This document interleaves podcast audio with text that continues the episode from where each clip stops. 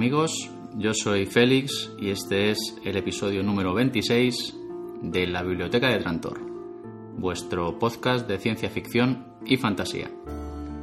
Y hoy volvemos a la carga con literatura, concretamente con una novela de ciencia ficción bastante reciente, publicada en el año 2011 y que se sale en ciertos aspectos de los clichés habituales hoy no vamos a hablar de uno de los grandes del género, ni de esta o, aquella gran obra maestra de la ciencia ficción de todos los tiempos. Y la verdad es que tampoco es necesario, porque vamos a hablar de Ready Player One, de Ernest Kline, eh, un libro pues, que atesora todos los ingredientes necesarios para, bueno, sin ser una de esas obras maestras que acostumbramos a traer por aquí, eh, ya digo que atesora todos los ingredientes eh, pues para que nos cautive de tal manera que no podamos parar de leer hasta haber devorado todas sus páginas. Eh, con mayor medida, si cabe, si nuestra infancia o, nuestra adolescencia transcurrieron durante aquella maravillosa década de los años 80, empapándonos de toda esa cultura pop que nos brindó aquella maravillosa década en forma de música, eh, series, cine y videojuegos. Y hoy me acompaña una vez más eh, mi hermano y fiel escudero de podcasting, Iñaki. Bienvenido de nuevo a la biblioteca de Trantor, a esta impía guarida de, podcasting. Hola, buenas, ¿qué tal? Aquí estamos para llevar la lanza de quien sea. bueno, te has leído hace poquito el libro, ¿no? Sí, no hace mucho, hace como un mes o un mes y pico lo leí y la verdad es que me, gustó bastante, me atrapó como tú dices. Bueno, lo tienes fresco, que es lo importante. Sí, está fresquito todavía. Bueno, pues nada, sin más dilación, vamos a charlar de esta novela, Ready Player One, eh, que constituye todo un homenaje a esos finales de los 70, años 80, que, muchos vivimos tan apasionadamente y que recordamos con especial cariño. Realmente este libro es un enorme monumento a, a esa cultura pop ochentera eh, repleto de guiños y referencias cinematográficas, eh, televisivas, musicales y, la verdad es que por encima de todas ellas eh, el mundo de los videojuegos, que, bueno, además que podemos decir que floreció y comenzó su infancia en aquellos tiempos. Esas primeras videoconsolas, esos primeros ordenadores, esos primeros videojuegos de 8 bits y las personas que los crearon y, por supuesto pues los que los jugamos ¿no? en aquellos tiempos mágicos. Eh, vamos a colocarnos las gafas y los guantes de realidad virtual y adentrarnos en Oasis, la simulación virtual que lo rige todo en el futuro distópico de Ready Player One. Comenzamos.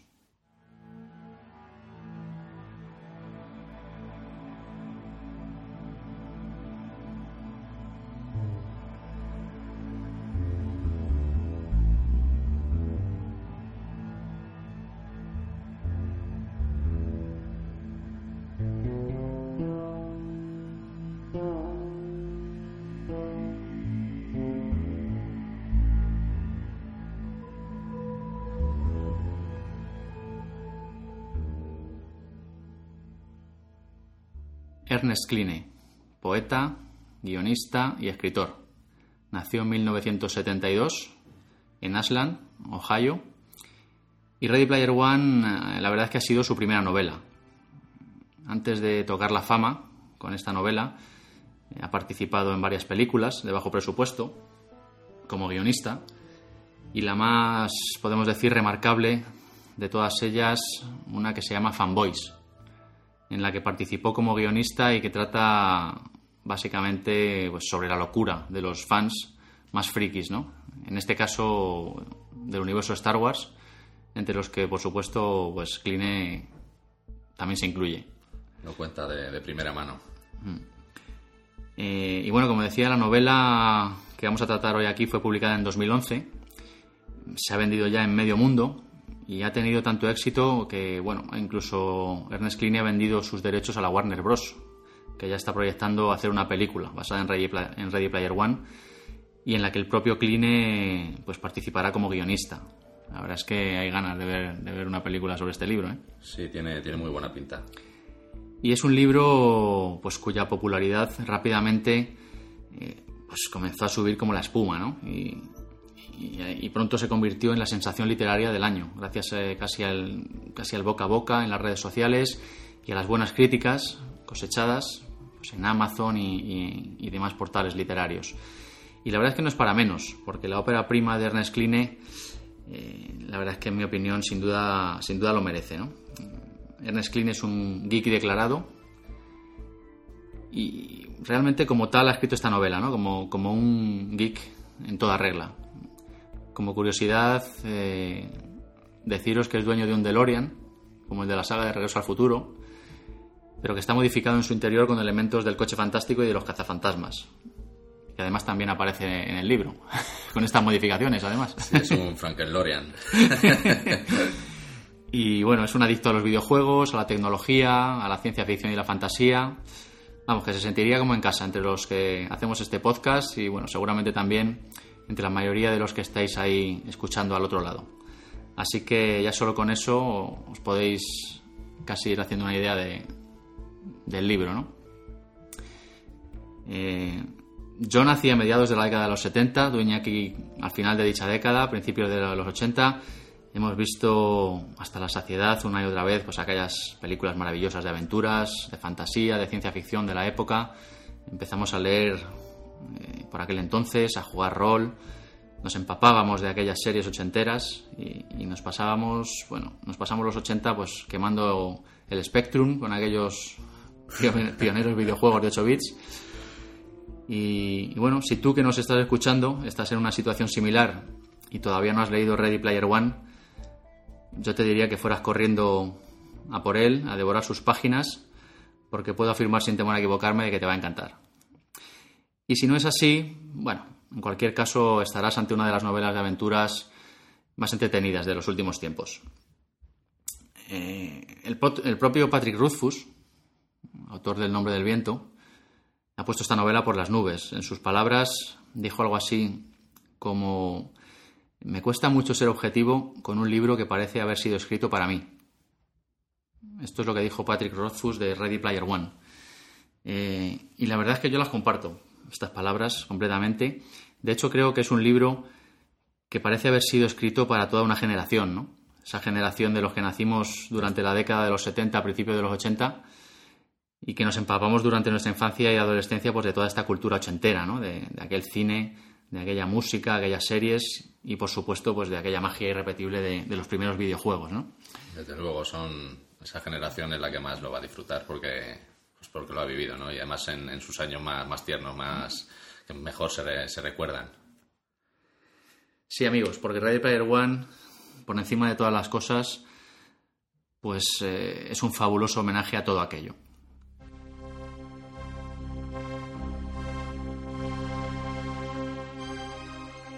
No sé.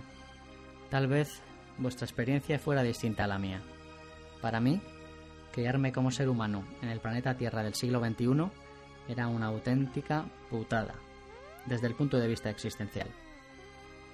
Lo peor de ser niño era que nadie me contaba la verdad sobre mi situación. De hecho, se dedicaban a todo lo contrario. Y yo, claro, les creía, porque no era más que un niño y no sabía nada pero si ni el cerebro siquiera se me había desarrollado del todo. ¿Qué iba a saber yo si los adultos no dejaban de engañarme? De modo que me tragaba todas aquellas patrañas propias de la edad de las tinieblas que me contaban. Y después, con el paso del tiempo, ya algo mayor, empecé lentamente a atar cabos y a deducir que la mayoría de ellos me había mentido sobre casi cualquier tema, desde que había salido del vientre de mi madre. Y esa fue una revelación alarmante, y una de las razones por las que más tarde me ha costado confiar en los demás. Empecé a comprender la cruda realidad tan pronto como inicié la exploración de las bibliotecas gratuitas de Oasis. La verdad estaba ahí mismo, esperándome, oculta en libros viejos, escritos por gente que no temía mostrarse sincera. Artistas, científicos, filósofos, poetas, muchos de ellos muertos desde hacía mucho tiempo. A medida que leía las palabras que habían legado a la humanidad, iba comprendiendo cuál era la situación. Mi situación. nuestra situación, lo que la mayoría de la gente llamaba la condición humana. Y no era nada bueno. Habría preferido que alguien me hubiera dicho la verdad descarnada apenas fui lo bastante mayor para comprenderla. Ojalá alguien me hubiera dicho simplemente, así es la cosa, güey, tú eres lo que se conoce como ser humano. Los seres humanos son unos animales muy listos. Como todos los demás animales de este mundo, descendemos de un organismo unicelular que vivió hace millones de años. Eso tuvo lugar gracias a un proceso llamado evolución, del que ya aprenderás más cosas. Pero hazme caso, así es como todos nosotros hemos llegado hasta aquí. Existen pruebas en todas partes, enterradas bajo piedras. ¿A ti te han contado eso de que a todos nos creó un tipo superpoderoso llamado Dios que vive en el cielo? Mentira. Cuanto se dice de Dios es en realidad una patraña antigua que la gente lleva contándose miles de años. Nos la hemos inventado de cabo a rabo, como la de Santa Claus y el conejito de Pascua. Por cierto, ni Santa Claus ni el conejito de Pascua existen. Eso también es mentira. Lo siento, chaval, asúmelo. Seguramente te estarás preguntando qué pasó antes de que tú llegaras hasta aquí. Pues un montón de cosas horribles, realmente.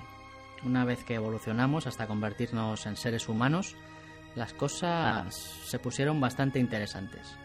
Se nos ocurrió la manera de cultivar la comida y de domesticar animales para no tener que ir continuamente de un lado para otro. Nuestras tribus se hicieron mucho mayores y entonces nos extendimos por el planeta como un puto virus imparable. Y luego, tras combatir en unas cuantas guerras unos contra otros, por el control de las tierras, los recursos y nuestros dioses inventados, logramos organizar nuestras tribus en una civilización global. Pero si quieres que te diga la verdad, muy organizada no era, ni muy civilizada, y seguimos enzarzándonos en muchas guerras. También se nos ocurrió cómo cultivar la ciencia, que nos ayudó a desarrollar la tecnología. Y teniendo en cuenta que somos un puñado de monos sin pelo, lo cierto es que hemos llegado a inventar algunas cosas increíbles.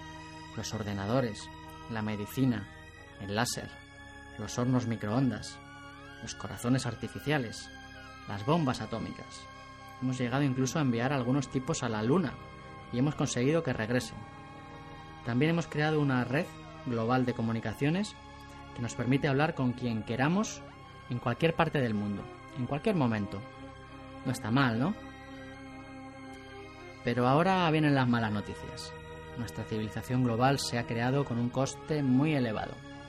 Necesitábamos mucha energía para construirla, que obteníamos de los combustibles fósiles que provenían de los restos orgánicos de plantas y animales muertos y enterrados en las profundidades del suelo. Consumimos casi todo el combustible fósil antes de que tú llegaras aquí, y ahora no queda casi nada. Eso significa que ya no producimos la energía suficiente para mantener a nuestra civilización en funcionamiento como antes, y hemos tenido que recortar gastos y retroceder, y hacerlo a lo grande. Se trata de una crisis energética global, que dura ya un tiempo bastante prolongado. Es más, quemar todos esos combustibles fósiles también tuvo algunos efectos secundarios, como por ejemplo el aumento de la temperatura en nuestro planeta y la contaminación del medio ambiente. De modo que ahora los casquetes polares se están derritiendo, ha aumentado el nivel del mar y el clima está patas arriba. Las plantas y los animales mueren en grandes cantidades y hay mucha gente desnutrida y sin techo. Además de que seguimos organizando guerras entre nosotros, casi todas por el control de los pocos recursos que quedan. Básicamente, chaval, lo que esto implica es que la vida es más dura que en los buenos tiempos, mucho antes de que tú nacieras. Porque antes todo iba bien, pero ahora la situación es más bien terrorífica. Para serte sincero, el futuro no pinta demasiado bien. Tú has nacido en una época de la historia bastante chunga, y parece que las cosas van a seguir empeorando. La civilización humana está en decadencia. Hay quien cree que se derrumba. Seguramente te preguntarás ¿qué va a pasar contigo? Pues es muy fácil, lo mismo que a todos los seres humanos que han existido. Vas a morir. Todos moriremos, las cosas son así. ¿Y qué pasa cuando te mueres? De eso no estamos totalmente seguros, pero las pruebas parecen indicar que no pasa nada. Estás muerto, el cerebro deja de funcionar y dejas de hacer preguntas molestas. Y esas historias que has oído por ahí, eso de que vas a un lugar maravilloso, llamado cielo, donde no hay más dolor ni, ni muerte y vives eternamente en un estado de perpetua felicidad, también mentira, como lo de Dios. No hay pruebas de la existencia del cielo y no las ha habido nunca. Eso también nos lo hemos inventado. Imaginaciones nuestras. O sea que a partir de ahora debes vivir el resto de tu vida sabiendo que algún día morirás y desaparecerás para siempre. Lo siento. De acuerdo, tal vez, pensándolo bien, la sinceridad no sea la mejor política. Tal vez no sea una buena idea contarle a un ser humano recién llegado que ha venido a un mundo de caos, dolor y pobreza, justo a tiempo de presenciar el derrumbamiento total. Yo fui descubriéndolo poco a poco, con el paso de los años, y aún así me asustaba tanto que me daban ganas de tirarme de algún puente. Por suerte tenía acceso a Oasis, que era como contar con una especie de escotilla de escape hacia una realidad mejor. Oasis me mantenía acuerdo. Fue mi patio de recreo y mi jardín de infancia, un lugar mágico donde cualquier cosa era posible. Oasis es el escenario de mis mejores recuerdos de niñez. Cuando mi madre no podía trabajar, nos conectábamos a la vez y jugábamos o leíamos algún libro de aventuras. Mi madre tenía que sacarme rastas de allí todas las noches, obligarme a apagar el ordenador, porque yo nunca quería regresar al mundo real, porque el mundo real era una mierda. Jamás eché la culpa a mi madre de que las cosas fueran como eran. Ella era una víctima del destino y la cruel circunstancia, como todos los demás. Su generación, de hecho, era la que lo había pasado peor. Había nacido en un mundo de abundancia, justo a tiempo de asistir a su derrumbamiento. Más que culparla, recuerdo que sentía lástima por ella. Se pasaba el día deprimida y las drogas parecían ser lo único que disfrutaba de verdad. Que también fueron las que acabaron por matarla. Cuando yo tenía 11 años, se pinchó algo malo en la vena y murió en nuestro sofá cama plegable mientras escuchaba música en un viejo MP3 que yo había reparado y le había regalado la Navidad anterior. Entonces tuve que trasladarme a casa de mi tía, mi tía Alice, que no me acogió por bondad ni por ningún sentimiento de responsabilidad familiar, lo hizo para que el gobierno le concediera más vales mensuales de alimentos. Yo casi siempre tenía que buscarme la comida por mi cuenta. Por lo general no me suponía ningún problema, porque se me daba bien encontrar y reparar ordenadores viejos y consolas rotas de Oasis, que después vendía en casas de empeño o cambiaba por vales de comida. Ganaba lo bastante para no pasar hambre, que era más de lo que muchos de mis vecinos podían decir. El año que mi madre murió, Pasé casi todo el tiempo regodeándome en la autocompasión y la desesperación. Intentaba ver el lado bueno de las cosas.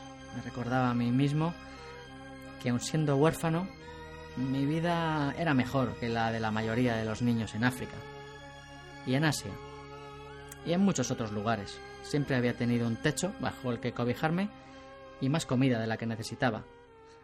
Y tenía oasis. Mi vida no estaba tan mal. Al menos eso era lo que me repetía una y otra vez, en un intento vano de ahuyentar la inmensa soledad que sentía. Creo que fue la búsqueda del huevo de Pascua de Halliday lo que me salvó. De pronto encontré algo en lo que merecía la pena meterse de lleno. Un sueño digno de ser perseguido. Durante aquellos últimos cinco años, la cacería me había marcado una meta, un objetivo, algo que buscar, alguna razón para levantarme por las mañanas.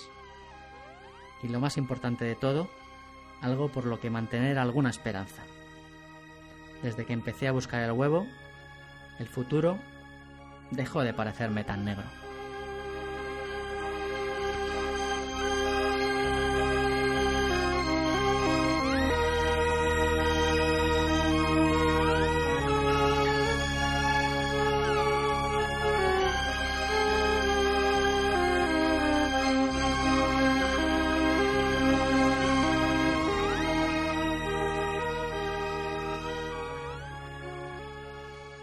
Vamos a hablar.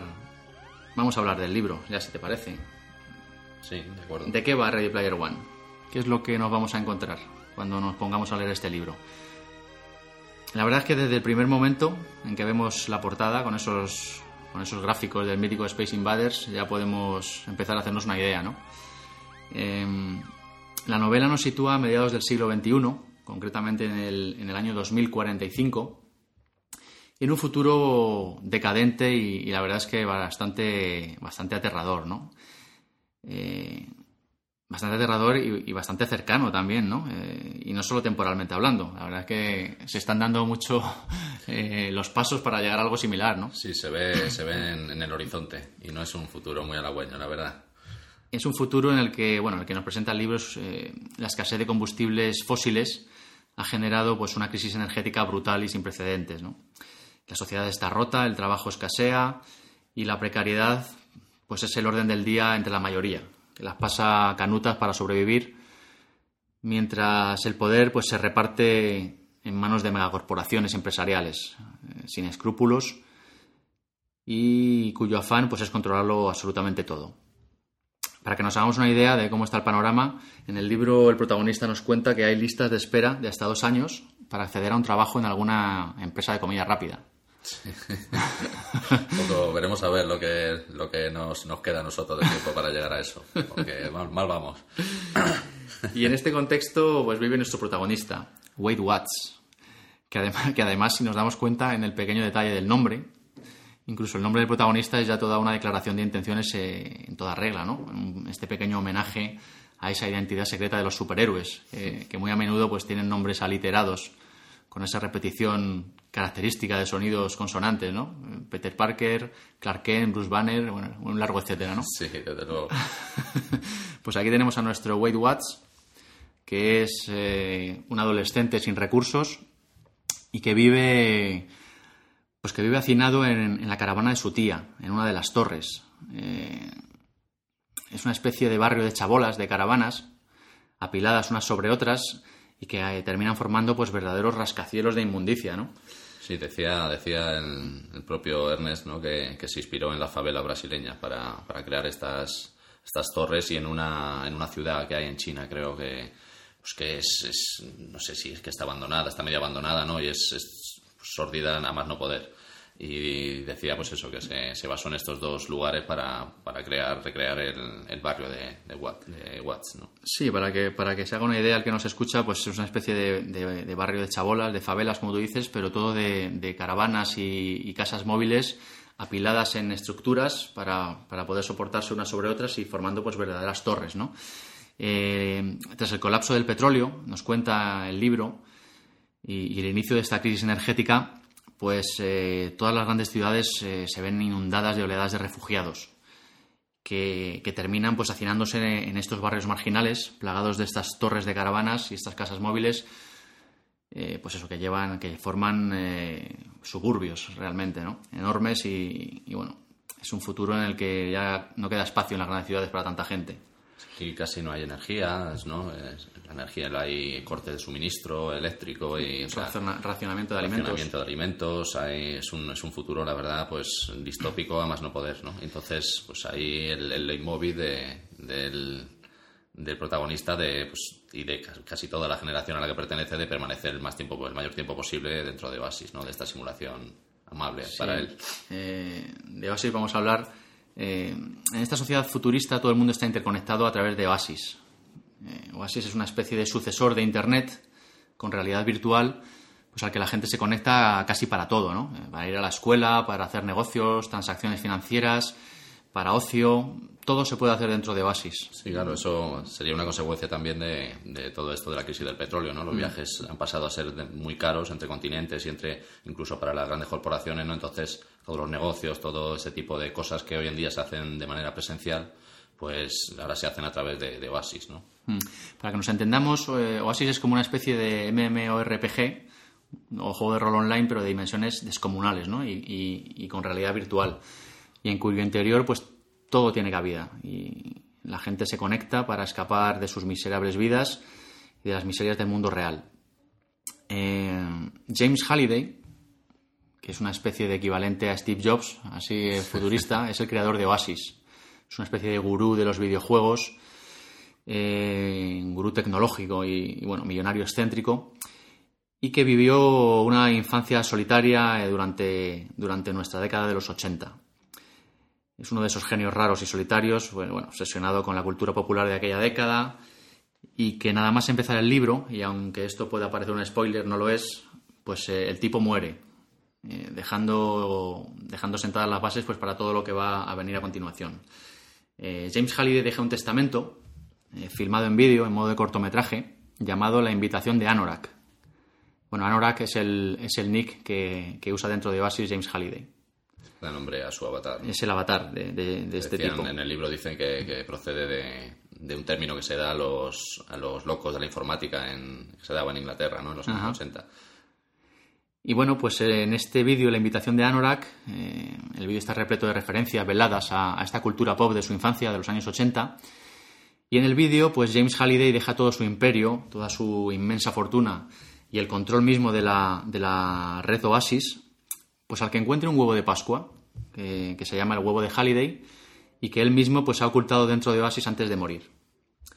Un huevo de Pascua, para los que no estén muy puestos en el tema, eh, pues es un mensaje o un contenido oculto en un programa informático, en un videojuego o bueno, en cualquier tipo de, programa o película o lo que sea, ¿no? Es un, algo escondido por los programadores y el origen del término pues viene del videojuego Atari Adventure del año 1978 que fue pues el que contenía el primer huevo de Pascua de la historia y que fue introducido pues por, por su programador, un tal Warren Robinet, que también sale mencionado en el libro eh, de hecho, en el libro pues, hablan de este primer huevo de Pascua y se hace referencia pues, a este Atari Adventure del 78 y a su programador, Warren Robinet. Entonces, eh, Halliday eh, esconde un huevo de Pascua en Oasis y, lanza el reto, ¿no? Entonces, claro, salta la locura, ¿no? Todo el mundo... Una sociedad conectada globalmente, pues millones de personas se dan a la búsqueda. OASIS, bueno, vamos a decir, eh, son las siglas de Ontologically Anthropocentric Sensory Immersive Simulation. O en castellano vendría a ser algo así como simulación de inmersión sensorial ontológica antropocéntrica. Delita. y la verdad es que la verdad es que el propio concepto de OASIS es, un poco alucinante, ¿no? Mm, para, para, que los oyentes hagan una idea, pues como decía yo, es como una especie de juego de rol online gigantesco, enorme, al que se accede a través de realidad virtual y en el que hay pues literalmente miles de mundos, eh, cada uno con sus propias características, sus peculiaridades y bueno, esta red vendría a sustituir eh, al completo el Internet que conocemos hoy en día. Estaría, lo dice dentro del libro, el propio Internet estaría dentro de Oasis, ¿no? Efectivamente, Hay bibliotecas y, claro, te explica que el grado de la realismo... la propia web está dentro de Oasis, todo. Claro, todo. Entonces el realismo alcanzado en estas simulaciones es brutal, ¿no? O sea, hay incluso equipos de inmersión que te permiten sentir, ¿no? En la piel lo que hace tu avatar. Sí, porque los equipos básicos y más baratos pues son unas gafas y los guantes ápticos que los llaman. Pero luego hay equipos completos con tu sillón, eh, que te hacen incluso oler también, equipos de... Sí, sí, brutal. Entonces pues claro, es, es, comprensible que en una sociedad real que hemos, como la que hemos retratado antes, pues la gente se tire el mayor tiempo posible dentro de Oasis, ¿no? Porque pueden ser lo que quieran, pueden ir a un mundo del oeste o pueden ir a a ver, un concierto, a lo que todo. una vida paralela, digamos. Mm, no, para que nos hagamos una idea de la importancia y la trascendencia de Oasis, incluso la divisa de este mundo virtual, que es lo llaman el crédito, pues en este mundo fragmentado y, desestabilizado es mucho más estable esta divisa eh, y está más cotizada que cualquier divisa real, ¿no? Como puede ser el dólar, la libra, o el euro o el yen, ¿no? Sí, de hecho sirve para sí, sí, real, vamos, es extrapolable completamente.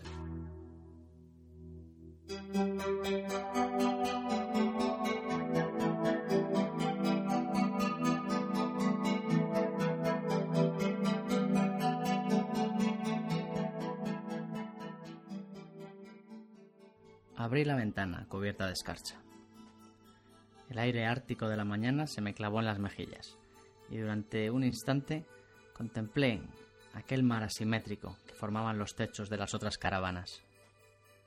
La de mi tía ocupaba la parte más alta de una torre de 22 plantas, es decir, de 22 casas móviles, y superaba en una o dos a la mayoría de las construcciones circundantes. Las caravanas de la planta baja se apoyaban sobre el suelo o sobre sus cimientos originales de hormigón, pero las unidades apiladas sobre estas quedaban suspendidas de un andamiaje modular reforzado, una precaria filigrana metálica que había ido construyéndose con los años, improvisadamente. Vivíamos en las torres de Portland Avenue, un enjambre creciente de cajas de zapatos de hojalata que se oxidaban junto a la I-40, al oeste de Oklahoma City, y sus rascacielos decrépitos. Se trataba de una concentración de 500 torres, conectadas las unas a las otras mediante una red chapucera de tuberías recicladas, vigas y pasadizos elevados.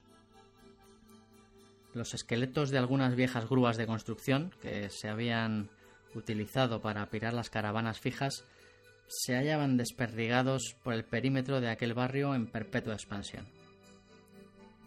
El nivel superior o, tejado de las torres quedaba cubierto por una sucesión irregular de paneles solares antiguos que proporcionaban electricidad suplementaria a las unidades de las plantas inferiores. Los laterales de estas estaban corroídos, en sentido ascendente y descendente, por diversas mangueras y, y, tuberías corrugadas por las que cada caravana se abastecía de agua y desaguaba los desperdicios. Un lujo no disponible en algunas de las torres repartidas por la ciudad. La luz del sol apenas alcanzaba las plantas bajas, conocidas como el suelo.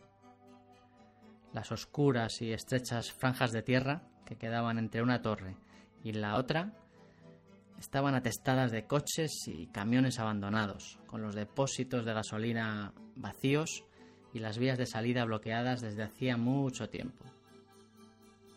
Uno de nuestros vecinos, el señor Miller, me había contado una vez que aquellos parques de caravanas fijas habían empezado siendo conjuntos de unas pocas viviendas móviles distribuidas en hileras perfectamente ordenadas, de una sola planta pero que después del colapso del petróleo y, del inicio de la crisis energética, las grandes ciudades se habían visto inundadas de refugiados que venían de las zonas residenciales circundantes y de las áreas rurales, lo que causó una gran escasez de viviendas. Los terrenos, desde los que podía llegarse a pie a las grandes ciudades, se convirtieron de pronto en bienes demasiado preciados para malgastarlos en campamentos de caravanas, por lo que a alguien se le ocurrió la brillante idea, como decía el señor Miller, de apilar a las hijaputas para optimizar, optimizar el suelo disponible. La idea fue un éxito y por todo el país aquellos parques se convirtieron en torres como la nuestra. Un extraño híbrido de barrio de chabolas, asentamiento de ocupas y campo de refugiados.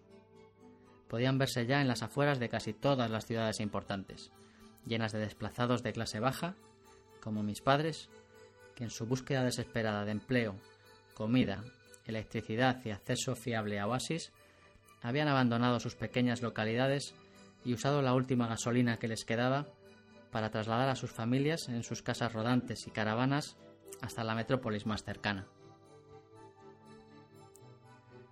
Cada una de las torres de nuestro parque contaba con lo menos 15 plantas. En algunas de ellas, de vez en cuando, Además de caravanas fijas, se intercalaban roulots, casas rodantes, furgonetas y hasta contenedores de barcos de carga, para que no faltara variedad. En los últimos años casi todas las torres habían alcanzado una altura de 20 unidades o más, lo que inquietaba a muchos. Los, los derrumbamientos eran bastante frecuentes, y si el andamiaje cedía en una dirección infortunada, el efecto dominó podía llegar a causar el desplome de cuatro o cinco torres más. Nuestra caravana estaba situada en el extremo norte de las torres, que llegaban hasta un precario paso elevado de la autopista. A través de la ventana del cuartito de la lavadora, contemplé un momento el río poco caudaloso de vehículos eléctricos que reptaban sobre el asfalto cuarteado y llevaban mercancías y trabajadores hasta el centro. Mientras contemplaba el siniestro perfil de la ciudad, un rayo de sol brillante asomó por el horizonte. Al verlo salir, cumplí con un ritual mental. Cada vez que veía el sol, me recordaba a mí mismo que lo que veía era una estrella, una de las miles de millones de estrellas que existían en nuestra galaxia. Galaxia que era una de las miles de millones de galaxias del universo observable. Aquello me ayudaba a poner las cosas en perspectiva. Había empezado a hacerlo después de ver un programa de ciencia de los años 80 llamado Cosmos.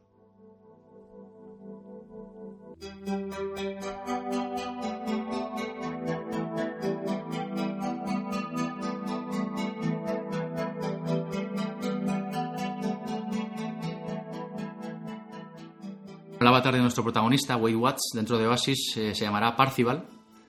Y según él mismo nos cuenta en el libro, es una especie de homenaje al caballero de la leyenda artúrica que encontró el Santo Grial. Festival.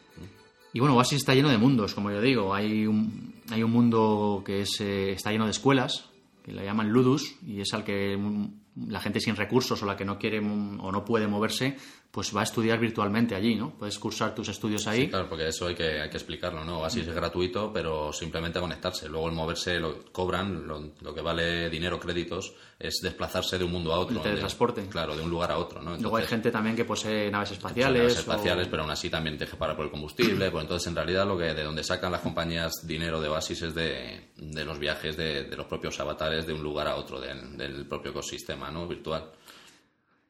Y entonces nuestro personaje está anclado en Ludus, porque es un, es un pobre diablo sin recursos. eh, y bueno, está en Ludus porque va, va a la escuela en ese planeta.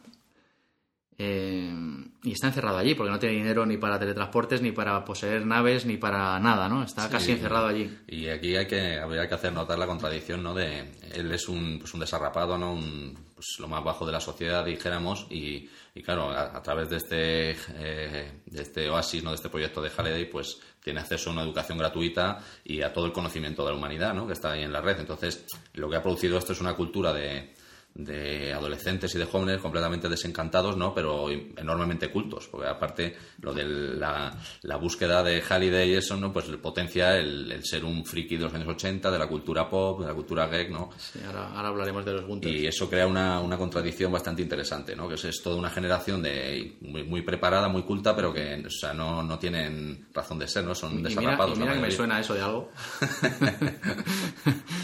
en fin, la ciencia ficción siempre que se adelanta a la realidad, ¿no? Eh, y bueno, pues como decíamos, eh, Parcival, o Wade Watts, como queramos llamarle, está casi anclado en Ludus. Su personaje mm, no consigue casi subir de nivel porque no puede salir de allí. Y básicamente porque no tiene recursos, ¿no? Y de hecho es de nivel 1, dice. De nivel 3 creo que dice en algún momento. sí. todo Bueno. el libro. Y Oasis, pues en su interior contendría, como decimos, miles de mundos. Eh, incluso nos habla de mundos que, que hoy día conocemos, ¿no? Como World of Warcraft, EverQuest, un mundo dedicado a Star Wars, otro a Star Trek, otro a Matrix, otro a, Arrakis. otro a Firefly, sí, el propio Arrakis de Dune. Una galaxia entera dedicada a la Gran Galaxia. ¿no? La Tierra Media también está dentro de Oasis, Mundo Disco, bueno, mundos y más mundos, cada uno pues eh, juegos de rol online en sí mismos. Entonces el jugador de Oasis pues puede eh, decidir irse a jugar, o sea, llevar su avatar a World of Warcraft, llevar su avatar a donde le dé la gana. Y luego hay mundos, pues mundos PvP, que son donde te puedes pegar con otros jugadores, eh, mundos que no, eh, hay de todo. Sí, luego hay zonas que en las que está permitida la tecnología, otras en las que la magia no funciona, otras en las que funcionan las dos, que son las zonas caóticas que lo llaman. Entonces es bastante interesante, porque claro, tu avatar puede ir muy preparado de tecnología, pero si pasas a una zona que no es tecnológica, de repente se te, se te apaga la nave y te estrellas. Efectivamente, el que, que... el que esté acostumbrado a jugar a, a MMORPGs estará disfrutando con lo que decimos, eh, imaginándoselo. en resumen, Oasis es una simulación gigantesca donde bueno, pues se desarrolla la vida diaria de casi toda la humanidad en este futuro distópico y que además ha terminado pues, por convertirse también en una especie de vía de escape de la mayor parte de la población. Un universo virtual enorme en el que el protagonista, que en el mundo real, pues como decimos, es un pobre diablo eh, que vive en un barrio marginal con una tía pues que cambia de novio cada poco tiempo y que le hace la vida imposible. Eh, pues eh, de hecho siempre está intentando robarle las pocas posesiones que tiene el pobre, ¿no? Eh, ordenadores que encuentra en la basura y los repara y bueno, para cambiarlos por vales de comida. La verdad es que una vida dura, ¿no? La de, la de esta gente.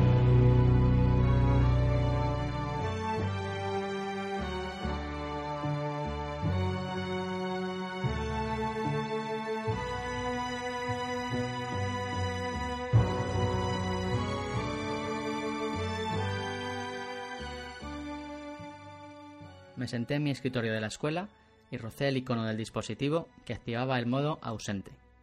Los párpados de mi avatar se cerraron, pero aún así yo seguía viendo todo lo que me rodeaba. Pulsé otro icono y apareció frente a mí la ventana de un buscador de web en dos dimensiones, suspendido frente a mí. Ventanas como esas solo podía verlas mi avatar, por lo que nadie podía leer por encima de mi hombro a menos que yo seleccionara expresamente una opción para permitirlo. Mi página de inicio llevaba directamente a El Vivero, uno de esos foros de mensajes para Gunters, uno de los más populares. La interfaz del sitio estaba diseñada para que su aspecto y su funcionamiento recordaran al viejo sistema BBS, anterior a Internet, el llamado Bulletin Board System, o sistema de tablón de anuncios, que incluía durante la sección de ingreso la reproducción del característico chirrido de un módem de 300 baudios. Todo muy guay. Pasé varios minutos revisando los hilos de discusión más recientes, enterándome de las últimas noticias y rumores sobre Gunters, yo era sobre todo espectador pasivo, rara vez publicaba algo en los muros, aunque no dejaba pasar un día sin consultarlos. Aquella mañana no encontré nada de mucho interés. Las típicas guerras de mensajes entre clanes, discusiones abiertas sobre la interpretación correcta de algún pasaje críptico del almanaque de Anorak, avatares de alto nivel alardeando de cualquier novedad mágica o artefacto que acababan de, encontrar. Aquellas chorradas llevaban varios años sin cambiar a falta de avances reales, la subcultura Gulter había ido convirtiéndose en un reducto donde reinaba la chulería, las payasadas y una sucesión de absurdas luchas intestinas. Todo muy triste. Mis hilos favoritos eran los dedicados a poner verdes a los Sixers. Sixer era el apodo peyorativo que recibían los empleados de Innovate Online Industries, IOI, que era una especie de conglomerado global de empresas de comunicación, además del mayor suministrador del servicio de Internet. Gran parte del negocio de IOI se concentraba en proporcionar acceso a Oasis y en vender bienes y servicios dentro de él.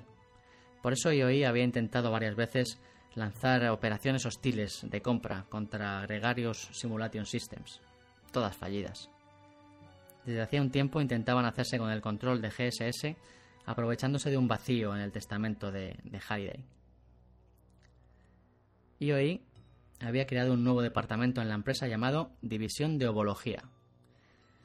Este término, que originalmente hacía referencia a la ciencia sobre el estudio de los huevos de ave, con los últimos eh, acontecimientos y en los últimos años habían adoptado una segunda acepción, la ciencia de la búsqueda del huevo de Pascua de, Pascua de Halliday. La división de ovología de IOI tenía un solo propósito, ganar la competición de Halliday y hacerse con el control de su fortuna, su empresa y del mismísimo Oasis. Como casi todos los Gunters, a mí también me horrorizaba la idea de que IOI controlara Oasis.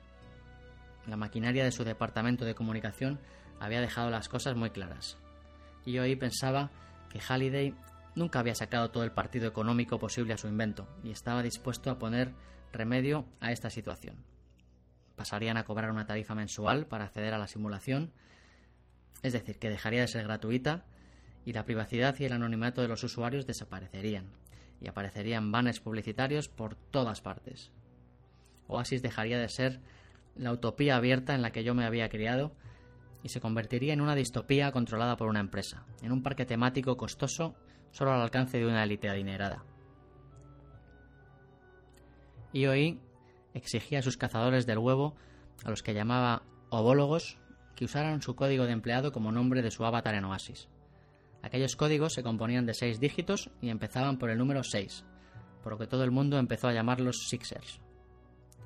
Para convertirte en un Sixer, debías firmar un contrato en el que se estipulaba, entre otras cosas, que si encontrabas el huevo de Halliday, el premio pasaba a ser automáticamente propiedad exclusiva de la empresa contratante. A cambio, IOI te proporcionaba una paga quincenal, así como comida, vivienda, seguro médico y plan de jubilación. La empresa también entregaba a tu avatar una armadura de buena calidad, vehículos, armas, además de que cubría todos tus gastos de teletransportación. Unirse a los Sixers era algo así como alistarse en el ejército.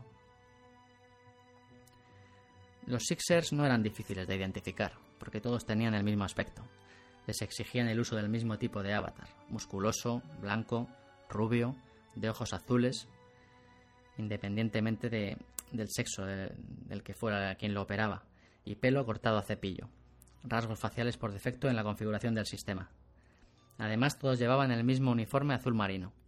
La única manera de distinguirlos era comprobando el número de seis dígitos que llevaban estampado en la pechera, debajo del logo de IOI. Como la mayoría de los Gunters, yo despreciaba a los Sixers, y su mera existencia me asqueaba. Al contratar a un ejército de buscadores del huevo, a sueldo, IOI pervertía el espíritu de la competición.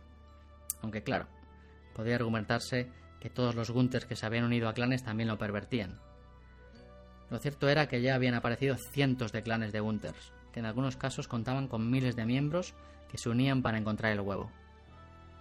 Aquellos clanes operaban sobre la base de contratos férreos, según los cuales si un miembro, si un miembro ganaba la competición, estaba obligado a compartir el premio con los demás integrantes del clan. A quienes íbamos por libre, como yo, los clanes no nos entusiasmaban, pero respetábamos a sus integrantes y los considerábamos Gunters como nosotros, a diferencia de los Sixers, cuya meta consistía en entregar a Oasis a una multinacional maligna decidida a acabar con él. Mi generación nunca había conocido un mundo sin Oasis, para nosotros se trataba de mucho más que de un juego o de una plataforma de entretenimiento. Había sido parte integral de nuestras vidas desde que teníamos uso de razón. Habíamos nacido en un mundo desagradable y Oasis constituía nuestro único reducto de felicidad. La mera idea de que la simulación fuera privatizada y homogeneizada por IOI nos horrorizaba de un modo que los nacidos antes de su creación resultaba difícil de comprender. Para nosotros era como si alguien amenazara con quitarnos el sol o con cobrar una tarifa por elevar la vista al cielo. Los Sixers proporcionaban a los Gunters un enemigo común, y uno de los pasatiempos preferidos de los chats y foros consistía en ponerlos verdes. Los Gunters de alto nivel seguían una política estricta, matar a todo Sixer con el que se tropezaran. Incluso existían varias páginas web que hacían el seguimiento de las actividades y el paradero de los Sixers y había guntes que dedicaban más tiempo a cazar Sixers que a buscar el propio huevo. Los clanes más grandes solían celebrar un concurso anual, en el cual el clan que mataba más Sixers recibía un premio. Tras echar un vistazo a otros varios foros de Gunters, puse el icono de una de mis páginas favoritas y fui a echar un vistazo al blog de misivas de Arti, de una Gunter llamada Artemis.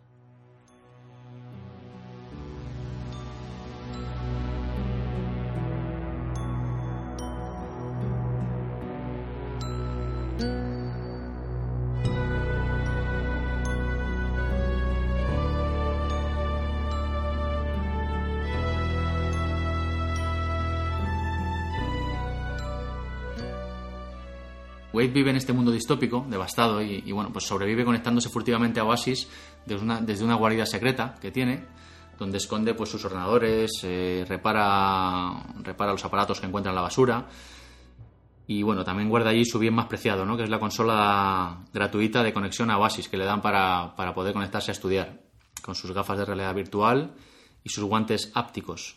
Un pack muy básico, lo más básico que hay para conectarse a través del cual pues recibe de forma totalmente anónima educación en, una de estas escuelas del planeta Ludus, mientras eh, bueno, pues trata de desarrollar su avatar como puede, como hemos dicho, no con mucha suerte porque no tiene un duro. Eh, y es dentro de Oasis donde se producirá pues la cacería del huevo de Pascua de Halliday, del que, del que hemos hablado. Y desde el mismo momento en que James Halliday muere y pone en marcha esta gran búsqueda, pues Parcival se convierte en un Gunther, que es como son conocidos pues los buscadores mm, del huevo. Sí, iba a decir profesionales, no son profesionales, pero bueno, toda la, se crea una especie de comunidad buscadora del huevo de Halliday, eh, que se los conoce como Gunters, que es un término pues que resulta de la abreviación de Egg Hunter. En inglés es cazador del huevo. Eh, y bueno, pues toda una comunidad de Gunters nacerá a raíz de la muerte de Halliday para tratar de descifrar el reto y encontrar el huevo de Pascua. Eh, se supone que hay que encontrar tres llaves que abren tres puertas, ¿no? La llave de cobre, y la puerta de cobre, la llave de, jade, creo que es, y, la llave de cristal. de cristal. Entonces, claro, toda esta gente eh, empieza a estudiar al milímetro pues la vida de James Halliday y todos sus gustos, eh, todos sus gustos por, por, la década de los 80, ¿no? que tenía pasión este tipo. Y nuestro protagonista, por supuesto, no será menos. Eh, Way verá hasta la saciedad pues, todas las películas ochenteras de las que Halliday era devoto, todas las series, los cómics, libros, música, videojuegos, todo, ¿no? Porque se supone pues, que en todo eso están las claves para descifrar eh, pues, los acertijos que nos irán llevando a las llaves y nos irán abriendo las puertas para, para encontrar el huevo de Halliday. Claro, porque el, el, huevo en realidad no hemos dicho en qué consiste, ¿no? El premio que, que, para el que, eh, Sí, creo que lo he dicho al principio. Eh, sí, pues eh, básicamente pues que deja toda su fortuna y, y el control de Oasis al que al Claro, que, que. Oasis es la empresa más grande del mundo en ese momento, ¿no? Mm. Y que más, entonces es un, un, premio muy suculento. Y bueno, todo esto la verdad es que está recogido en un, en un documento que llaman el almanaque de Anorak, que pues que recoge una especie de diario que llevaba James Halliday, pues donde anotaba pues todas las cosas que le gustaban, las películas que veía, los juegos, todo, ¿no? Eh, y, y, bueno, pues creen que en todas estas referencias están las pistas que llevan a ir encontrando estas llaves y a ir abriendo estas puertas. Claro, y, se, y, se, los peinan todos los juegos, literalmente, las películas, sí, los bueno, cómics, eh, todo lo que leías. El, el protagonista va contando, de memoria, ¿eh? claro, va contando pues cómo ve una y otra vez todas las películas, las sagradas trilogías, como decía, sí. ¿eh? nos habla de, de Sí, porque claro, en, en, en, la actualidad del libro, eh, Halliday lleva muerto 10, 15 años, creo, entonces, y nadie ha encontrado ni siquiera la primera llave, ¿no? Entonces... Claro, pasan años y la cosa se pone fea porque nadie encuentra nada. Las sagradas trilogías, como decía, que a mí esto me hizo mucha gracia, dice, la, eh, devoré enteras las que en palabras de Halliday eran las sagradas trilogías. La Guerra de las Galaxias, la original y la trilogía, en ese orden, El Señor de los Anillos, Matrix, Mad Max, Regreso al Futuro e Indiana Jones. Halliday había comentado en una ocasión que había decidido fingir que las demás películas de Indiana Jones desde el, desde el reino de la calavera de cristal en adelante no existían. Yo en líneas generales coincidía con él. Bueno, pues de este palo es todo el libro, ¿no? Eh, nos va a hacer referencias a... sí, está plagado, hay miles de referencias. Vamos a disfrutar como, como enanos, ¿no? Eh, con, con, las referencias al cine, a las series, a los videojuegos, a la música, a todo, ¿no? Y por supuesto, bueno, pues también tendremos a los malos, ¿no? Eh, como toda buena aventura de manual que se precie, eh, pues tendremos a los malos, que es una, una, mega empresa llamada IOI, Innovate Online Industries, pues que tratarán de aprovechar esta competición también pues para hacerse con el control de Oasis, ¿no? que es un, es un caramelo muy goloso, ¿no?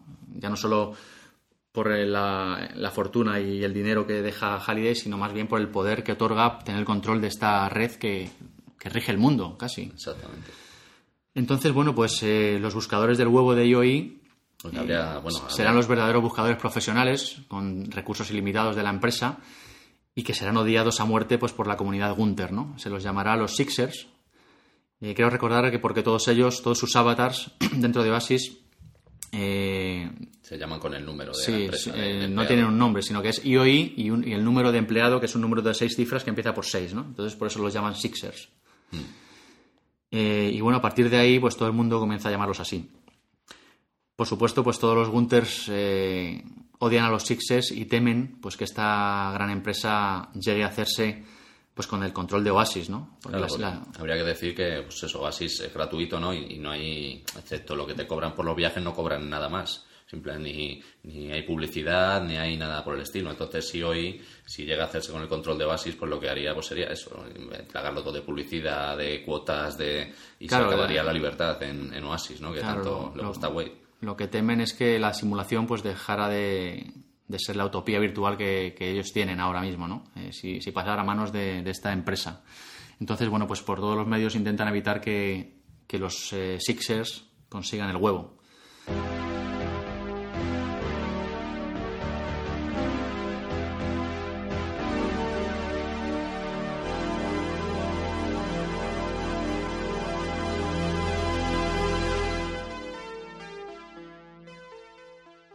Almanaque de Anorak había miles de referencias a los libros, programas de televisión, películas, novelas ilustradas y videojuegos favoritos de Halliday. La mayoría de ellos tenían más de 40 años de antigüedad, por lo que era posible descargarse copias gratuitas desde Oasis. Si había algo que no estuviera legalmente disponible sin tener que pagar, casi siempre lo conseguía recurriendo a GunTorrent, un programa en el que los Gunters de todo el mundo compartían sus archivos. Cuando de investigar se trataba, yo nunca tomaba ningún atajo. En los últimos cinco años había recorrido la lista de las lecturas recomendadas a los Gunters. Douglas Adams, Kurt Vonnegut, Neil Stephenson, Richard K. Morgan, Stephen King, Orson Scott Card, Terry Pratchett, Terry Brooks, Bester, Bradbury, Haldeman, Heinlein, Tolkien, Vance, Gibson, Gaiman, Scalzi, Selazny. Había leído todas las novelas de los autores favoritos de Halliday. Y no me había conformado con eso.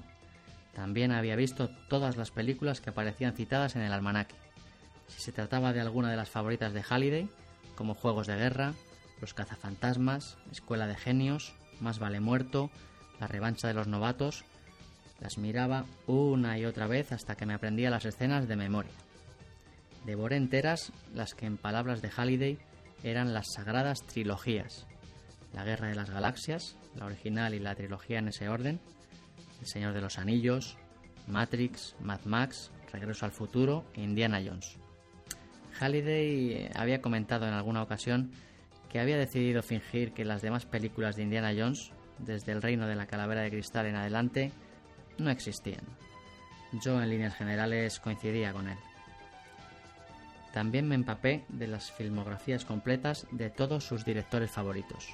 Cameron, Gilliam, Jackson, Fincher, Kubrick, Lucas, Spielberg, Tarantino y por supuesto la de Kevin Smith. Me pasé tres meses estudiando las películas para adolescentes de John Hughes, memorizando las réplicas más importantes de los diálogos. Podía decirse que había cubierto todos los terrenos. Estudié a los Monty Python y no solo a los Caballeros de la Mesa Cuadrada, todas sus películas, discos y libros, además de los episodios de la serie original de la BBC, incluidos aquellos dos capítulos perdidos que realizaron para la televisión alemana. No estaba dispuesto a saltarme nada, ni a dejar escapar nada obvio. La verdad es que no sé dónde exactamente, pero en algún punto empecé a excederme. De hecho, es posible que estuviera empezando a volverme un poco loco. Vi todos los episodios del Gran Héroe Americano, Lobo del Aire, El Equipo A, El Coche Fantástico, Un Equipo Muy Especial y Los Teleñecos. ¿Y los, los Simpson? Os preguntaréis. Sabía más cosas sobre Springfield que sobre mi propia ciudad. ¿Y Star Trek? También había hecho los deberes. La serie original, La Nueva Generación, Espacio Profundo 9, incluso Voyager y Enterprise. Las vi todas en orden cronológico. También las películas. También hice un curso intensivo sobre los dibujos animados que se emitían los sábados por la mañana en los 80. Me aprendí los nombres de todos los putos últimos Gobots y Transformers. La Tierra Perdida, Zandar el Bárbaro, He-Man, Schoolhouse Rock, G-Joe. Los conocía a todos. Porque, como decía G-Joe, saber es la mitad de la batalla. ¿Quién era mi amigo cuando las cosas se ponían difíciles? El dragón HR Punstuf Japón. ¿Que si estudié las series y películas japonesas? Pues sí, más bien sí. Las de animación y acción real. Godzilla, Gamera, Star Blazers, Los Gigantes del Espacio, G-Force y Meteoro. Yo no era un aficionado cualquiera. Y no hacía lo que hacía para pasar el rato. Pero si incluso llegué a aprenderme de memoria todas las frases con las que Bill Hicks terminaba sus monólogos cómicos. La música, lo de la música no fue nada fácil, me costó bastante tiempo. La de los 80 fue una década muy larga. Y Halliday no parecía haber tenido un gusto demasiado selecto, escuchaba cualquier cosa. Y yo también, pop, rock, new wave, punk, heavy metal, desde The Police hasta Journey, pasando por Rem y The Clash, lo tocaba todo. Recorrí la discografía completa de They Might Be Giants en dos semanas. Debo me llegó algo, algo, algo más de tiempo. Vi un montón de vídeos en YouTube de chicas guapas y raritas cantando versiones de canciones de los 80 acompañadas por sus ukeleles. Estrictamente hablando, aquello no me servía para la investigación, pero sentía debilidad fetichista por las chicas guapas y raritas que tocaban el ukelele. Una debilidad fetichista que no puedo ni quiero explicar.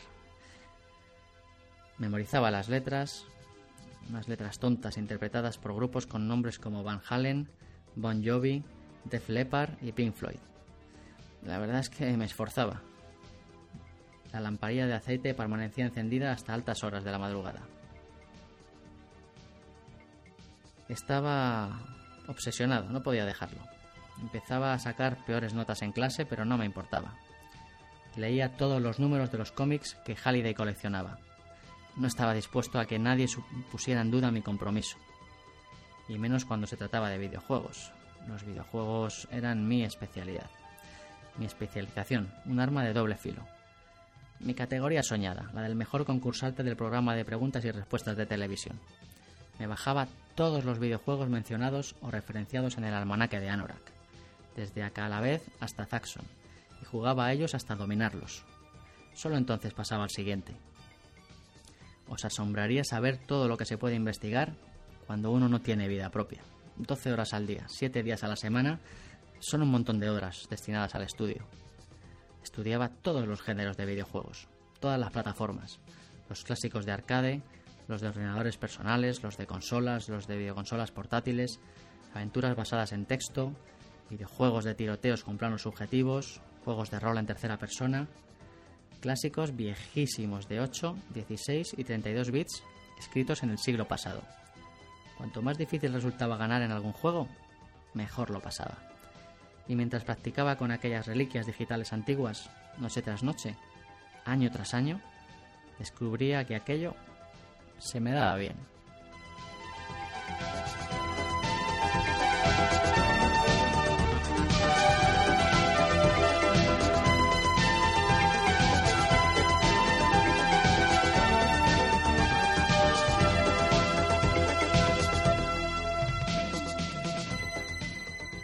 Y bueno, eh, más o menos esta es eh, la historia ¿no? que nos propone el libro. Eh, luego a partir de aquí pues empezará la búsqueda, Parcival empezará, bueno, asistiremos con él pues a, toda la cacería, a todos los acertijos a los que tiene que enfrentarse, todas las claves que tiene que descifrar, ¿no? todo, todo basado pues en todas estas referencias a los años 80 y a toda su culturilla pop. La película es muy, muy de los 80, o sea, la película, el libro es muy de los 80, ¿no? es muy Spielbergiano, ¿no? Muy, sigue un poco la tónica de todas esas películas ochenteras, ¿no? De mm. juegos de guerra o Regreso al futuro, incluso los Goonies, ¿no? De, bueno, los Goonies. Pues eso, la aventura, el, chico que se ve de repente, porque claro, el güey tiene nociones de que pues eso está jugando un juego que el premio muy grande y tal, pero no es consciente de las implicaciones reales que tiene eso, que pues, se dará cuenta en uno de los primeros encontronazos con los Caesar, ¿no? Que, que ya ve en realidad lo que, lo que se está jugando ahí en mm. de los intereses que hay, ¿no? Porque además juegan sucio también, claro. Claro, entonces él se ve, se ve pues en, un momento dado en medio de una situación, pues como le ocurre al chico de Julio de Juegos de Guerra, ¿no? Por ejemplo, una situación que le supera. Entonces tendría que, tiene que, a través de su ingenio y su inteligencia, pues superarla, ¿no? Y es una película muy, muy clásica de los 80. De hecho, en el libro aparece Juegos de Guerra, aparecen un montón de películas incluso escenas completas, ¿no? Eh, que convertidas en pruebas que tiene que pasar el protagonista. La verdad es que está muy bien para todos los que... Pues eso, hablando de los Goonies un poco, pues también el paralelismo, ¿no? De, los Sixers, ¿no? Que son como el, pijo este que hay en los Goonies que quiere destruir los muelles de Goon, ¿no? Y, los, y el grupo de Goonies que va ahí buscando el tesoro para intentar acabar con esto. Sí, sí, sí. De hecho, eh, me comentabas antes de empezar a grabar que el, propio Ernest Kline ha montado una búsqueda en la vida real, una búsqueda del huevo. Ya, ya ha terminado, la montó el año pasado, ¿no? En, verano. Y, bueno, pues eso, eh, había escondido un huevo en, dentro del libro de la edición inglesa, ¿no? la que se publicó en Estados Unidos había pues un, mensaje oculto en alguna parte del libro, entonces el que lo encontrara pues tendría que mandárselo y él le, facilitaría una dirección web ¿no? para, pues, para acceder a un videojuego, a un, como unas pruebas. Y serían tres pruebas, tres, como tres, tres, tres videojuegos muy parecidos a lo que aparece en el, en el libro, ¿no? y pues el, que consiguiera superar esos, esas tres pruebas, esas tres puertas, esos tres juegos, pues llegaría, alcanzaría el premio que era un DeLorean, ¿no? pues es una réplica con el condensador de, no, flujo y todo. No su DeLorean, sino otro más que otro, otro, otro, parecido, no, no el, el Frankenlorian, ¿no? sino otro en el que aparece solo el condensador de, flujo, ¿no? o de flujo, como se dijo aquí en, en España. Y, nada, y, bueno, pues en el, en el blog de este hombre aparece, aparece el ganador, que fue es así, pues un, un hombre de, pues, de, treinta y pico años de nuestra edad, ¿no? Y, y, te, y, te, relata él en inglés, pues todo, cómo, cómo fue pasando las pruebas, cómo, y la última la hizo en, en un Atari 2600, ¿no? Como aparece en el, en el libro y en el juego de la justa, ¿no? Era la última. Y era, pues, consiguió el récord del mundo el tío haciendo el juego, ¿no? O sea, En- para ganar había que conseguir el récord del mundo en... Sí, no sé si había que conseguirlo, pero el tío lo, lo logró. Son cuatro millones y pico de puntos o algo así, se hizo con, en la justa y vamos. Así que nada, el de, le salían ahí fotos de pues montar el DeLorean y se lo llevaba ya para su casa, claro. Como curiosidad, también he estado yo mirando y existe, existe un mood llamado Oasis, que también debe haberlo creado este tipo, o no sé Sí, quién lo habrá creado. he visto yo por ahí también. Eh, bueno, un mood, para el que no lo sepa, es un juego de rol online, pero de los primeros, ¿no? Es- son los precursores, un- en modo texto. Textual, sí. Y bueno, existe un mood de Oasis eh, que, al que podemos conectarnos por Telnet. Y los datos para conectarse pues están en la web enterdeoasis.com con guiones, enter-de-oasis.com. Ahí entras eh, y te vienen los datos de la dirección IP y el puerto al que tienes que entrar. Eh, te puedes crear tu avatar y bueno, pues eh, yo he estado trasteando un poquillo y es todo modo texto, claro. Si quieres luego pones el enlace y, Sí, y luego lo- te paso yo también el del concurso que tengo un vídeo, el vídeo en el que el tío pues como que lo promocionaba, que sale con el DeLorean y con un traje de los cazafantasmas. Este es un fricazo, pero vamos. Sí, sí, vamos. A este, a este no le superamos ninguno, ¿eh? Sale en su blog ahí en, en imágenes en, en el Comic Con en Estados Unidos y sí, vamos, es un friki de tomo y lomo este hombre. Eh, además, creo que ya está preparando una segunda novela que se titulará Armada. No sé muy bien de qué va, la verdad. Sí, lo he oído también, pero tampoco Y- he curioseado pero, mucho. Pero calla, que ya ha vendido los derechos para convertirla en película a la a Universal Pictures. Creo que esta, que la de Ready Player One hizo lo mismo. Antes, incluso de estar publicado el libro, vendió los derechos Sí, de la película a ser la que Warner. les dejó una copia para que se lo Dejaría el manuscrito, claro. y y dijeron, uy, aquí hay filón. Esto es un filón. La verdad es que la película, si la orientan bien y se la hacen bien, puede estar muy, muy interesante. Desde luego. Mm. Además creo que es Robert Zemeckis, ¿no? El que van a elegir de director, se oye por ahí, no lo sé todavía seguro. Y bueno, más curiosidades. Eh, en el libro aparecen muchas, muchas, muchas referencias musicales también. Eh, referencias musicales ochenteras, por supuesto.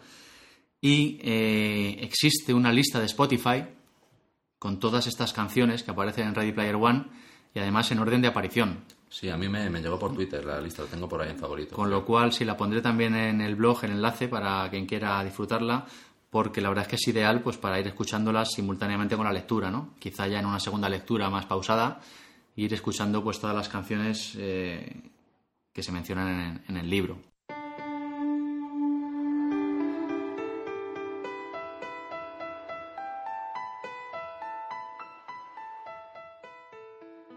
La hora que transcurría desde que me levantaba hasta que me conectaba a Oasis era lo que menos me gustaba de toda la jornada, porque estaba en el mundo real.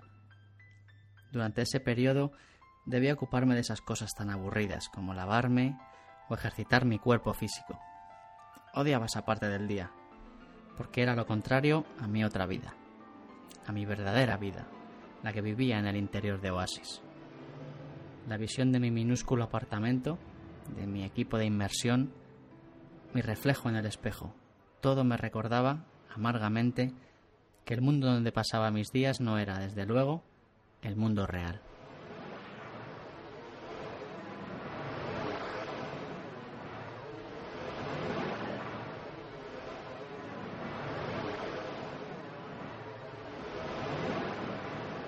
Pues nada, creo que más o menos así, sin hacer spoilers. Sí, es- hemos pretendido en todo momento no hacer spoiler, claro. Aunque bueno, tampoco es un libro realmente que ni siquiera al final eh, tiene casi importancia, ¿no? Lo que importa es, eh, pues, eh, el camino. el camino, todas las referencias y, y guiños que, que vemos a través de él y bueno, acompañar a nuestro al personaje pues en, en esa búsqueda, ¿no? Eh, Sí, porque el libro en realidad tampoco es nada del otro mundo, ¿no? La historia, la, la aventura Sí, es bastante no. predecible. Lo único, pues, pues eso es. el- está hecho para, pues, para nuestra generación, ¿no? Para, para que lo disfruten, quien, que también puede leerlo cualquier lector que no haya vivido en esa época, pero, pero lo van a disfrutar bastante más los que. Bueno, de hecho a mí por Twitter ya me ha llegado algún mensaje de gente que no ha nacido en los 80, 70 y que también lo ha, lo ha disfrutado. sí. Pero sí, lo cierto es que los que vivimos aquella época de primera mano lo vamos a disfrutar. Pero vamos, es un libro que, pues eso, que se disfruta mucho porque es, es un libro de aventuras, puro y duro, ¿no? Es, Sí. lee muy rápido y muy ameno y, Ready Player One, bueno, pues para mí la verdad es que por encima de cualquier otra cosa, y como dije al principio, es eh, un monumental homenaje a la cultura pop de los años 80, eh, a una década que fue especial en muchos aspectos y a la vez, pues, eh, como tú decías, una entretenidísima novela de aventuras, casi podemos decir que la vieja usanza, eh, que casi convierte al lector en partícipe de la búsqueda del huevo de Halliday en la que está inmerso el protagonista. Luego, porque bueno, mete también, hace un poco de, pues eso, de, te expone ciertos problemas, ¿no? Que podría dar, pues por ejemplo, el, el problema de, de, toda esta gente que, no sale de su casa, ¿no? Que están, en, son informáticos o, o, gamers, ¿no? Que están ahí atrapados en orden, no salen. Los hikikomori. Los hikikomori, sí, se llama hikikomori. Y pues, pues en, en, este futuro han proliferado a escala brutal, ¿no? Porque mm. el, el, enganche que tiene todo el mundo a Oasis, ¿no? Evadirse junto con esta caza de, y el surgimiento de los de los Gunters, ¿no? De los Gunners, pues pues vamos, da un... De hecho, el propio protagonista creo que en una parte del libro se tira seis sí, meses sí. sin salir. No, y, y, lo reconoce en varias ocasiones, pues que él mismo es un... Pues eso, que está jodido, ¿no? Que es un solitario, que no tiene amigos ni nada. Y bueno, y llama la atención pues eso, en esos problemas sobre sobre la crisis energética, todo el mundo, pero es un poco así de pasada. Eso es más que nada pues el, el, el entorno, el teatro en el que se, se, desarrolla la obra, ¿no? No hace hincapié en, no es una novela dirigida a ese futuro distópico, sino eso es simplemente pues un, un, entorno donde se desarrolla lo que es la acción y, y, tal, y está bien creado, pero tampoco... Sí, es una novela, como decíamos antes, es una novela de aventuras de manual casi, ¿no? Que caen todos los clichés establecidos, con su protagonista, con los dos o tres fieles amigos que le acompañan en la aventura. Historia de amor. Eh. Eh, efectivamente, la historia de amor correspondiente y la mega organización maléfica y todopoderosa pues que querrá detenerles y, bueno, pues como siempre, cuyos fines pues serán terribles, ¿no? Eh, tendremos acción, tendremos amistad fiel, venganza, un poquito de humor, la fórmula habitual, ¿no? Y, y, bueno, por supuesto, pues eh, un sinfín de referencias ochenteras que harán las delicias pues de, de, los que vivimos aquella época y no solo porque sean numerosas, sino porque eh, la verdad es que Ernest Kline consigue consigue que gran parte de la trama del libro y de la acción gire alrededor de ellas, ¿no? que, es lo, que es uno de los valores del libro de aquellas míticas películas de la época que todos recordamos, de aquellos primeros videojuegos eh, o de algunos de esos juegos de rol que, pues, que muchos jugamos ¿no? en, en, su día. Pasajes enteros del libro realmente se desarrollan dentro de esas ficciones, ¿no? como yo decía, dentro de, de escenas de películas, dentro de los videojuegos, dentro de... Eh, sí, y, que la, y, que a la, vez pues, se encuentran dentro de la simulación de Oasis. Eh, y bueno, yo creo que todo esto pues, hará las delicias de todo el mundo en general, pero sobre todo pues de toda una generación, ¿no? Sí, de los gamers en, en, también, aunque no hayan, no sean de esa generación, cualquiera que, que sea, pues eso, un, un, gamer declarado, ¿no? Que le gusten los juegos de los videojuegos, pues también le, le gustará mucho, mm. porque hay muchas descripciones, pues eso, de batallas, de, de cosas así, de situaciones que se dan pues, en el día a día de cualquier jugador, mm. de un MMORPG o de, de cualquier otro videojuego. Y bueno, vaya por delante, como decíamos también, pues que Ready Player One no es ninguna obra maestra de la literatura ni de la ciencia ficción y ni siquiera es una novela demasiado compleja, como decimos. Tampoco tiene elementos innovadores en su narrativa ni nada por el estilo. No es una obra que podamos equiparar con las grandes obras de todos los tiempos, pero realmente no pretende serlo tampoco. Ready Player One es un libro pues, de aventuras para disfrutar, eh, de lectura muy fluida y de esos pues, que te enganchan, que te atrapan y, y hacen pues, que quieras pasar las páginas cada vez más deprisa para leer el desenlace de cada nuevo acertijo que el protagonista tiene que resolver, ¿no? Y, lo que consigue Ready Player One pues, es construir una historia muy cinematográfica, eh, muy emocionante, que como digo, pues atrapa al lector y que además pues propone, propone múltiples lecturas, sobre todo al geek, cinéfilo, gamer que muchos de nosotros somos, eh, y sobre todo, como decía antes, pues si tu infancia o tu adolescencia transcurrieron en, en aquella década mágica de los, de los años 80. Realmente, pues, una epopeya geek en toda regla que no deberíais perderos. Desde luego, yo coincido también. Es muy recomendable y una lectura muy entretenida. No, lo garantizo que no va a durar más de dos o tres días.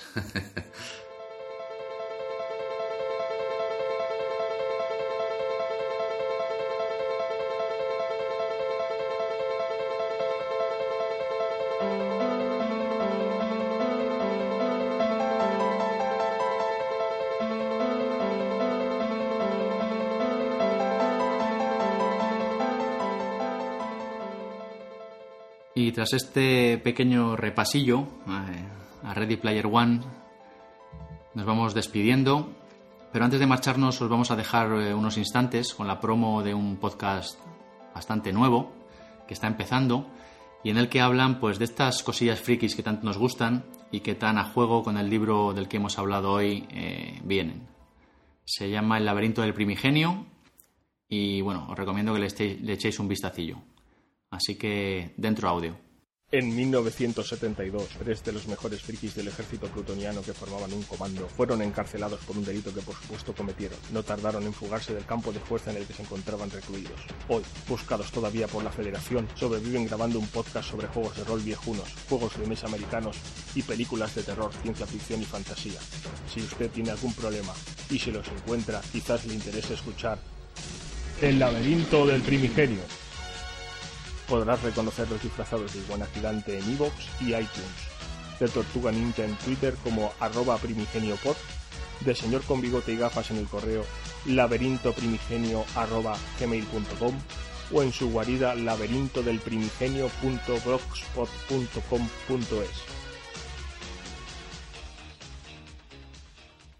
Y tras este repasillo a Ready Player One, tampoco hemos querido hacer excesivo spoiler, creo que ha quedado un poco que ha quedado bastante claro un poco de qué va el libro y, que será suficiente para, para los que no lo hayan leído, que deberían estar leyéndolo para que les pique el gusanillo. Y ya sabéis, eh, estamos en www.labibliotecadetrantor.com, en el email a vuestra disposición, la biblioteca de gmail.com, el grupo de Facebook y sobre todo en Twitter, el usuario del podcast arroba betrantor y el mío personal arroba maugan, sustituyendo la primera A por un 4, arroba M4UGAN. Y tú, Iñaki, también estás por Twitter. Sí, yo, yo soy arroba moniser, sustituyendo la O por un 0. Y bueno, pues ya sabéis que el podcast está disponible en iVoox y también en iTunes, donde os animo a dejar vuestras reseñas, que ya sabéis que siempre nos encanta leer. Y nada más, eh, amigos. Eh, Iñaki, ¿algo que decir antes de despedirnos? Pues nada, que pues es lo que tú has dicho, que deberías estar ya leyendo Ready Player One y nada, hasta la próxima. Y, nada, que ya sabéis que los videojuegos están muy bien, pero que como decía Groucho Mars, la realidad no me entusiasma, pero sigue siendo el único lugar donde se come decentemente. Amén. hasta la próxima, amigos.